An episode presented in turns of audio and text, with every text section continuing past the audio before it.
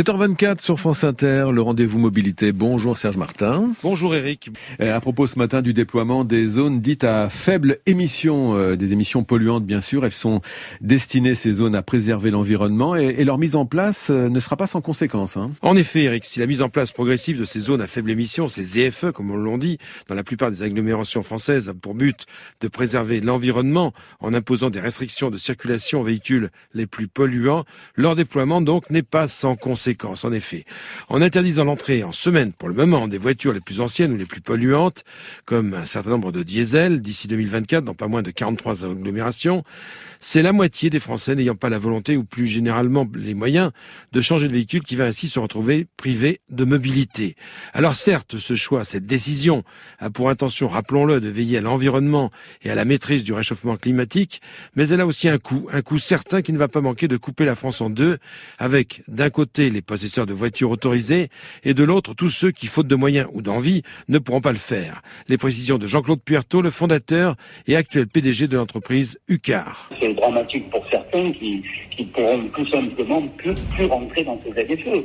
Alors, même des gens qui habitent dans des zones rurales qui ne sont pas concernés vont parfois travailler, parfois chez un médecin, parfois emmener leurs enfants à l'école. Donc, tout le monde a besoin de rentrer dans les ZFE, toutes les voitures ont, besoin de rentrer dans les ZFE, donc il va y avoir 12 millions de voitures interdites, et évidemment ça, a une conséquence sur, sur, la privation de mobilité, mais c'est aussi une perte de patrimoine. Euh, ces 12 millions de voitures, elles valent 5 000 euros en, moyenne. Donc c'est vraiment une, perte de tout ou partie de ces 5 000 euros.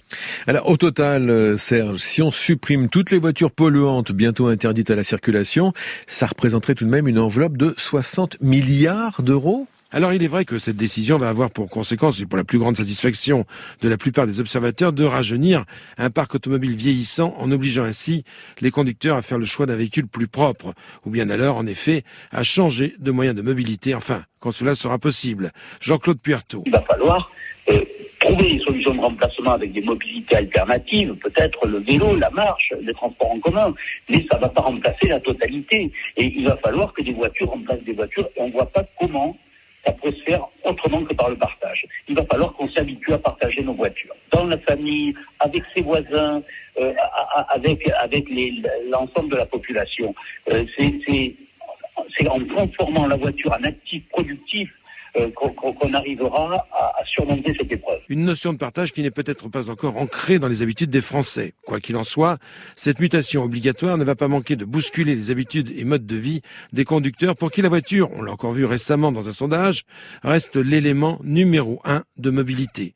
Et que dire, et là je pense à tous ceux qui résident loin d'un centre urbain, pour qui l'automobile reste bien souvent le seul moyen de locomotion, faute de transport en commun accessible. Certes, il faut avancer et prendre des décisions, mais il faut bien voir également que ce genre de choix ne va pas manquer de créer une fracture entre les adeptes du respect de l'environnement et tous ceux pour qui la justice sociale représente une notion déterminante.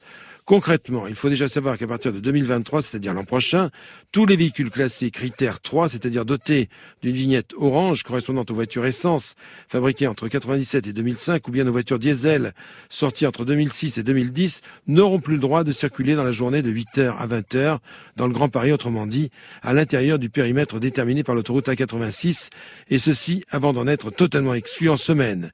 Et que pour les possesseurs d'un véhicule arborant une vignette jaune, entrant donc dans la catégorie critère 2, l'interdiction prendra effet la semaine en 2024. Les véhicules classés critères 4 et 5, autrement dit possédant une vignette Bordeaux bien grise, n'ayant pour leur part plus le droit de circuler la semaine à l'intérieur de ce périmètre du Grand Paris, et ce depuis le 1er juin 2021. Sachez par ailleurs que tout contrevenant s'expose à une amende de 68 euros, pouvant être majorée jusqu'à 180 euros. Seuls pour le moment, les véhicules de collection, donc anciens, facilement identifiables à leur plaque minéralogique de couleur noire, bénéficient d'un sursis, mais pour combien de temps? Dernière précision, Eric, ces ZFE, ces zones à faible émission, rappelons-le, sont au nombre de 10 et devraient très rapidement, plus tard d'ici à fin 2024, passer au nombre de 43 en France. Autrement dit, ce sont les trois quarts des véhicules roulant actuellement qui vont devoir disparaître de la circulation dans les années à venir. La chronique mobilité, c'est aussi sur franceinter.fr ou l'appli Radio France. Merci Serge Martin.